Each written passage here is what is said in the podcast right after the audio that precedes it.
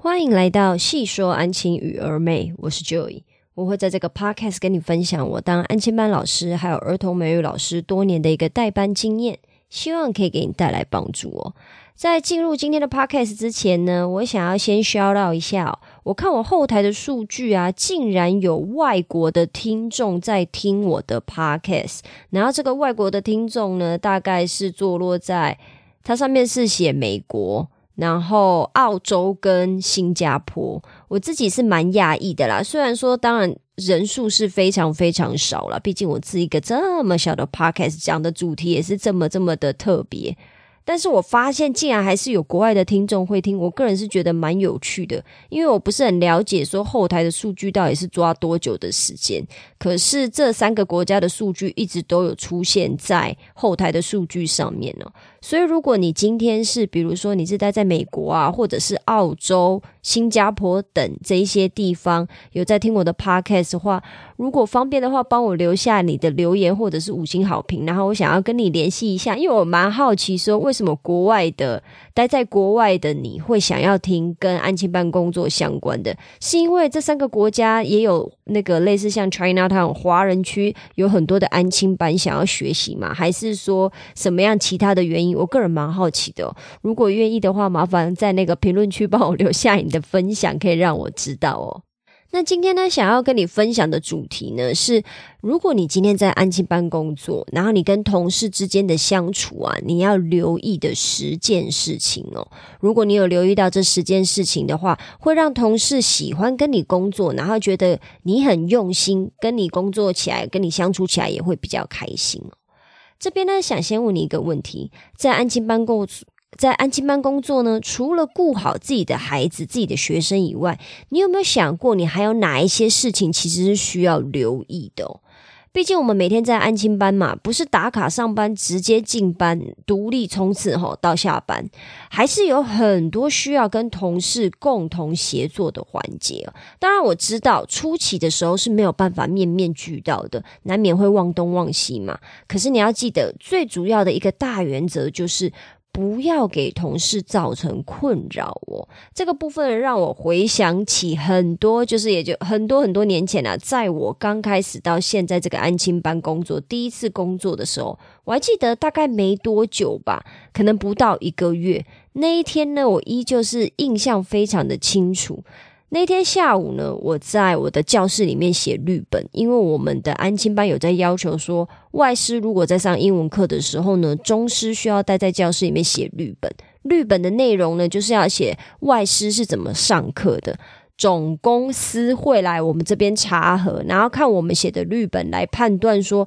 外师上英文课有没有上到位，哪边需要再加强，哪边需要再改进哦。因为我那个时候刚到安亲班一个月嘛，不到一个月，所以其实很多事情我都还手忙脚乱呢，不是很会抓节奏，还有时间上面的安排，所以我没有办法在英文课上课的当时把这个绿本完成哦。很多时候都是在隔天另外找时间，凭着我的印象，还有我手机里面的照片，也就是说他在白板上面写的板书，我凭着这些照片还有记忆的拼凑，把这个绿本写完。那我还记得那一天呢，我就是在我的教室里面写这个绿本，因为我正在回想说，哎，前一天外师讲了什么，他写了什么板书，小朋友的回答是什么的时候，主管忽然走进来跟我讲话。我记得我那个时候教室是在一楼，一楼的话就是跟柜台离非常非常的近。那主管就直接从柜台走到我的教室里面，然后说要跟我聊一下。我当下当然是有一点愣住，不太清楚他要聊什么。结果他就是坐下来跟我谈说。我知道你，你是一个上班很认真，然后很容易进入自己状态的人。可是，如果你在教室里面呢，听到前面的柜台，比如说有电话声啊，有家长按电铃啊，或者是有任何其他可能需要协助还有支援的部分呢，你可以的话，都要放下手边的工作来前台支援一下。我当下才知道说。哦，原来我还要做这件事哦，因为我打从心底没有想过说我要去支援柜台，我就是觉得说我要赶快把我自己的事情做完了，我自己事情都做不完了。原来其实我是需要做到支援的这个动作。那当然现在听我会觉得自己还蛮智障、蛮蠢的啦，就是这个不是很摆明的事情吗？可是我在十，你知道将近十几年前的我。真的压根没有想过这件事情，就是哦，原来我需要主动的去帮忙哦。就是我以为我就是是来做我自己教室里面的工作的，其实，在支援柜台这个部分呢，是要很机动性的去支援。也就是说，你必须要判断事情发生的当下，到底哪件事情更重要，是要先去柜台支援比较重要，还是完成你自己？班内的任务比较重要，这个部分呢，真的是需要一点时间去适应啦。毕竟每一个安亲班的要求，或者是每一个主任的要求，会有一点不一样嘛。那今天呢，我就是想要跟你分享说，留意哪十件事情哦，把十件事情放在心上，遇到的时候呢，好好处理应对，让你的同事们都喜欢跟你共事哦。Hello，这是我自己的广告。我现在开了一个线上工作坊，叫做安亲班老师四周训练营哦。这个训练营为期四周，每周的训练主题分别为如何建立规矩、如何建立赏罚系统、如何分配工作任务，以及与家长建立感情哦。目前这个线上工作坊呢，还在调整的阶段，需要有兴趣的你来上课，并且告诉我你的想法还有反馈。我打算先协助十位老师建立代班规则等一系列流程，让你可以准时下班、超前部署，甚至喜欢上与孩子相处哦。也因为还在调整的阶段，所以是不收取任何费用的。我唯一的要求呢，就是要请你按时完成作业，并且交作业给我，告诉我你的想法还有你的建议，让我可以调整我的课程内容，做出最有帮助的课程。如果你有兴趣，欢迎在 Twitter、脸书或资讯栏的问卷调查中跟我联络。目前我正在协助四位安亲班老师建立代班流程，欢迎加入我们的行列哦。现在回到 Podcast 喽，第一件事呢，就是自己的班级的孩子请假不进班，请确实告知接车老师哦。为什么这个我会排在第一点呢？因为这个是。我不确定其他安亲班，起码在我的安亲班是有这样子的状况在，就是有时候老师真的就是会忘记告诉接车老师说，哦，今天我们班的谁谁谁不进班，所以麻烦你去接叉叉国小的时候，谁谁谁不要接。那这件事情如果你没有确实做到，就会发生什么事呢？是不是就是会让接车老师在接车的国小定点在那边空等白等嘛？因为他可能会以为小朋友今天只是刚好。比较晚出来而已，殊不知其实这位孩子今天是请假了。那因为你忘记告诉接车老师，他就会在那边空等，等到最后一分一秒，甚至可能是等到几乎全校都快要放学完了以后，他才会想说：“诶，怎么这个孩子还没出来？”他才会开始去联络。那开始去联络你的话，也不一定马上联络得到嘛。他有可能联络先联络柜台，可是柜台可能并不知道这件事情，因为你也忘记交代柜台。最后好不容易辗转才联络到你，结果你才说啊，对对对，对不起对不起，是我忘记讲了，或者是你根本就就是压根忘记这件事情，那是不是就是会造成接车老师在接车上面的时候遇到的一个问题跟困扰嘛？因为他人家可能明明今天就可以早一点回到安亲班开始做自己班务上面的工作，可是却因为接车这件事情转达的不够确实，没有办法早一点回到安亲班。我是觉得这个部分呢，其实我们所有的老师都一定会忘记，一定都有这种经验过。我自己也都有那种啊，我竟然忘记讲了，对不起，对不起。可能就是收到讯息的当下，又刚好被另外一件事情打断，以至于忘记了。我觉得这个都是在所难免、很平常的事情。可是有的老师呢，在就是请假不进班这个部分呢，真的是很容易忘记，常常忘记哦。所以可能就是只是提醒老师们，就是你今天如果有遇到这样的事情，你要尽量提醒自己，告诉自己说，养成一个什么样子的习惯，让自己遇到到这种事情的时候，不要忘记告诉接车老师还有柜台的老师们哦。再来第二件事情呢，就是请你要注意自己的孩子是不是在放学的时候给接车老师制造制造麻烦哦。这个其实跟上一点有一点点雷同啊。我这边呢，尤其是我自己在带我自己的班，我会很常关心，就是我会问过接车老师说，比如说谁谁谁在接车的时候，有没有给你造成麻烦？他有没有比如说不听？话不守秩序啊，或者是故意做一些调皮捣蛋的动作，每次都要让你骂他骂，让你就是需要过分关切他。你不关切他的话，就是给你制造麻烦。只要有这样子的孩子的话，进来都进来安静班都会被我修理，然后我会骂完他以后，再录一段影片给他，呃，让他去跟接车老师道歉哦。我现在带的这个班级呢，其实孩子们都蛮乖的，没有听到什么老师在告状。可是我以前带的那个班级呢，有一到两个孩子，男生哦，频频都在做这一种错事。那当然，我每一次都是很严厉的修理，让他哭着跟就是接车老师道歉，然后我会把那个影片录下来传给接车老师哦，然后我也会确实的跟接车老师说，哦，我已经修理这个孩子，然后给接车老师带来麻烦的，真的很抱歉。请你要记得，今天如果你的孩子给其他老师造成麻烦，你一定要立刻处理啊！不管接车老师他当下有没有骂过那个孩子了，你都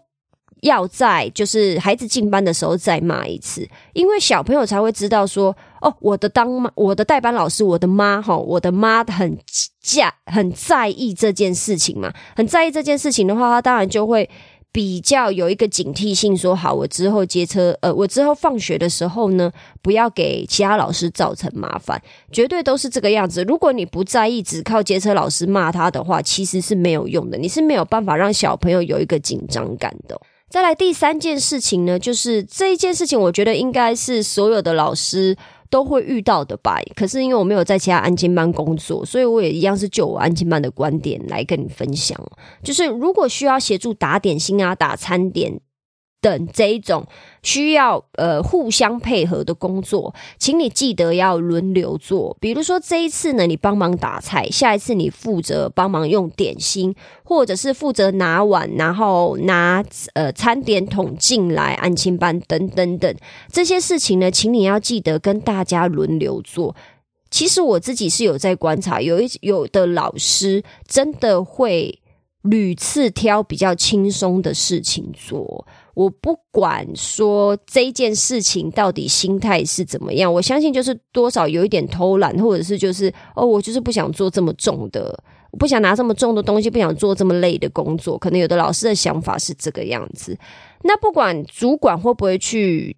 就是以公平性的角度而言来去讨论这件事情嘛，我还是希望老师们呢，就是有意识的可以去注意到，说其实事情是要轮流做的，你不能总是只做什么样子的事情哦。比如说，如果你总是都是挑那个比较累人的事情做，那当然不会有人跟你就是计较嘛，因为毕竟你就把累的工作减去做了。可是如果你都是，比如说你就只负责帮忙拿一下汤匙而已，就这样，你也不会做别的事情。那是不是拿汤匙这件工作就相对的比较轻松嘛？那可能就要稍微注意一下。我相信也不会就是被干掉或者是被排挤啦，我觉得都不会。只是说这就是一个稍微要注意到的地方嘛，那大家才会觉得说彼此共事是比较开心的。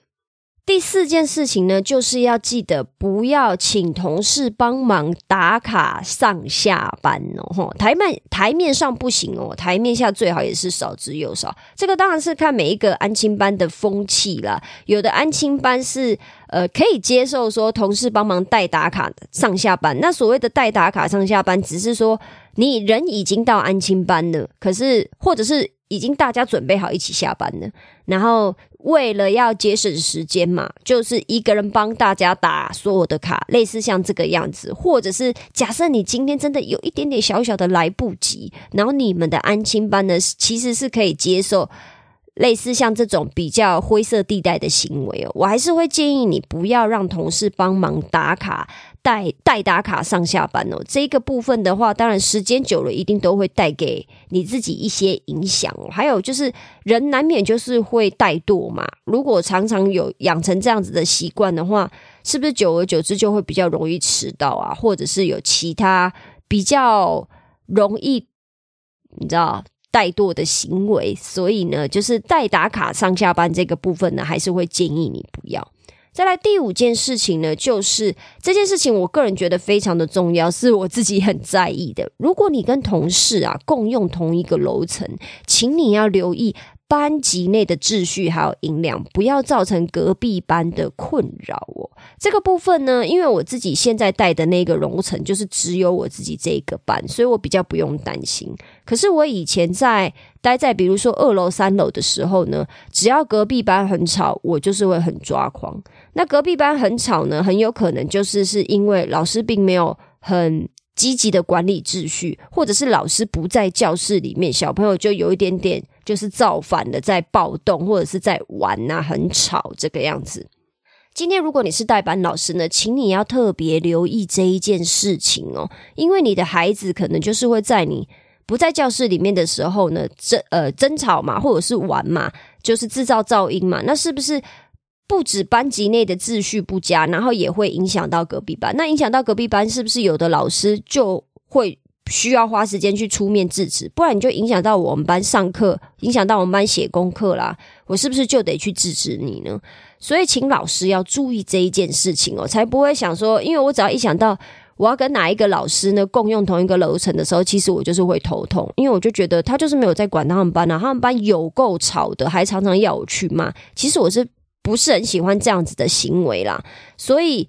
还是要请老师们自己多加注意，就是你自己班的孩子有没有因为太吵闹而造成隔壁班的困扰哦。第六点呢，就是请你要记得，如果你今天遇到其他班孩子，有一些比较脱序或者是违规的行为哦，适时适量的纠正他们就可以了。因为有的老师他是喜欢自行严格处理的，不喜欢被别人骂。这个就跟。养小孩有点像哈，我不晓得你们有没有听过这个，就是大部分人养小孩都喜欢自己骂、自己骂、自己打，不想要别人来骂自己的孩子，不想要别人来打自己的小孩。那我觉得在带安亲班的小朋友也是一样，如果是我们班的小朋友严格呃，就是犯错了，我一定会严格的去纠正，我会骂他们，然后我会骂他骂的哇哇叫。那可是，如果说是其他班老师的孩子要非常凶、非常严格的骂我们班小朋友，我不一定可以接受哦。可是因为这件事情到目前都还没有真的发生过啊，因为我都是最凶的那一个，所以只要老师跟我告状，我就是会严厉的处理这件事情。很少有老师会比我更严厉的修理我们班孩子。那再加上我们班孩子也因为这个情况下，因为我本身我的我是代班老师嘛，我就比较严格了。所以相对之下，他们在别的老师面前也不会调皮捣蛋，因为他们知道如果告状到我这边，他们就完蛋了。所以这个部分可能还是请老师要稍微注意一下了。我自己是目前没有遇过，但我相信有的人是是会这个样子，就是我的孩子我就是要自己骂，那其他老师你跟我讲就可以了。再来第七点呢，就是。这个是大概只要是做办公室工作或者是室内工作都会遇到的，就是如果安亲班在订饮料、订零食的同时呢，请你要记得轮流帮忙统计啊，打电话订外送，不要总是等别人服务哦。也就是说，有时候老师难免会就是号召嘛，说啊，今天想要喝什么饮料，或今天下午想要吃炸的、吃鸡排、吃什么这些东西，那是不是就是需要有人帮忙去统计，帮忙？打电话订这个外送嘛，就是还是一样啦。我觉得跟同事的相处呢，就是互相。老师们要记得，就是说这些事情呢，我们就是要轮流轮着做哦，不要总是等着说哦好，那我要吃鸡排一个，然后加辣加酱，然后再来点一杯珍珠奶茶，然后就走掉了，只是付钱而已。就是记得这些事情都是要轮流做了，大家才不会就是总是给某一个人做嘛。那是不是久了，人家也会不开心，就会觉得说。为什么总是我是在打电话啊？你们都没有喝吗？第八点呢，就是你要记得，如果你是刚到安亲班的老师，哈，初期同事给你的建议，请你要记得只听不反驳。等到你跟比如说同事们比较熟了，跟主管比较熟了，还有就是你对于安亲班的工作也比较熟悉之后呢，你再去判断哈，谁的话可以听，谁的话可以忽略，或者是谁的话可以反驳。我会有这一点发想呢，是因为我最近遇到了一个新同事啊。然后呢，他就是有一个可能是呃，你他可能就是算我把它归类在坏习惯呢。那可能 maybe 现在的年轻人都这个样子，我不会演，就是 maybe 现在的很多年轻人都是走这个路线，我不知道，因为我跟年轻人相处时间也不够长。如果你是年轻人，但你不是这样子的人的话，欢迎在留言区反驳我。这一位年轻人呢，他就是可能也就是类似说毕业。毕业没多久，然后他也没有什么工作经验，他唯一的工作经验就是做家教而已。那来安亲班的部分，一定有很多事情要学嘛，因为有很多东西不是我们当我们自己想的那么简单而已。那不管是主管或者是其他的同事在给他一些建议或指教的时候，他每一次总是有他自己的理由可以去反驳，说可是他是怎么样怎么样。那我觉得，到底你今天你的反驳是有理由还是没理由，还是你只是觉得没面子，想要去就是反驳别人？这个部分都是时间久了就是会证明一切嘛。就是你给的理由到底是你有经过大脑思考，真的对大家有帮助的，还是你给的理由只是听久了让人家觉得说又来了又来了又在找借口？那我必须要说坦白。坦白来说，初期当大家不认识你、不够了解你、不了解你有几几两重，也就是说不了解你的实力、你的工作的实力的时候，你只要很常反驳的情况下，大家对你的观感一定都是不好的。像我现在就会觉得说，我现在懒得跟你讲话，反正我跟你讲什么，你就是会有你的理由去反驳嘛，或者是你就是会说哦，可是你也真的没有去做，所以这种同事呢，我就会。敬而远之啊，然后我也不会想要跟他讲话，因为有的人给你的建议，你不会当建议，你只会觉得大家好像在给你没面子。那既然你不想要进步，那我可能也不会想说要再对你说什么。虽然说我不会说我给你的建议都是想要帮你，绝对不是这种事情。可是我相信大部分的老师对于一个新来的同事给的一些话，我相信。呃，只要那个补习班 呃安亲班风气不要是太歪的话，我相信大部分的老师应该都是出于善意啦，想要帮忙，所以才会给你建议嘛。所以这个部分呢，我会建议你说，如果你刚开始到安亲班吼，会建议你就是先听不反驳，不管你有。就是觉得可能，比如说多么的委屈啊，或者是你觉得他对方讲的不合理，那你也不需要当下急着反驳，我们就是先听就好。如果你真的是一个有智慧、有能力的人，那你也听得出来他在胡乱嘛，那就不要理他就好了，不需要多说什么，以免落人口舌啊。再来第九点呢，就是不要忘记吼，女生较多的环境容易人多嘴杂，你要谨慎。谨慎的选择分享内心话的同事哦，这个部分呢也是我非常非常有感的。我必须坦白说，安亲班，我相信这份工作里面，大部分的老师应该都还是女生啊，不管是主管还是老师，就是绝大部分应该还是以女性居多嘛。那女性就是会很容易传八卦，很容易讲一些无为不为。所以如果你今天，不管是遇到工作上面的不开心的事情，还是遇到家里的不开心的事，你想要找人家分享、找人家诉苦，就是找一个垃圾桶来倒垃圾，我觉得都是没有问题的。可是你要谨慎的去思考，说你要挑谁哦，因为有的人很会传话，那有的人呢就是喜欢兴风作浪，这个你都可以去慢慢的观察。所以，如果你是刚到安亲班的老师，我还是会建议你哈。就是 maybe 就先不要分享了，还是去找自己以前的同学、以前的朋友去分享就好。等到你真的仔细的观察，觉得某个老师是你可以信任，或者是甚至你跟他也不一定是非常非常要好的朋友，可是你就知道他嘴巴很紧，他不会去散播这些事情，所以你呃，你才可以试着去跟他分享嘛。比如说他如果也愿意听的话，那你跟他分享，当然就不会对你有什么伤害。再来最后一点呢，就是。请你不要忘记哦，每天都要跟打扫的阿姨还有接车的司机大哥说谢谢，感谢他们每日的协助哦。这件事情呢，是我非常在意，也会严格要求我们班小朋友的。我们班小朋友呢，只要拿着点心碗要去厨房给阿姨洗的时候呢，我都会要求他们一定要跟阿姨说谢谢。即使是其他班的小孩，如果我刚好在厨房，我也会这样要求了。我比较就是有病一点，我会说谁 Thank you auntie，然后他们就要跟阿姨说谢谢。那司机大哥也一样，只要今天是我接车需要带着小朋友下那个交通车的话，我都一定会请小朋友，不管今天我是带两个，或者是我今天是带四十个，都一样，我会请所有的小朋友要一起跟跟司机大哥说谢谢。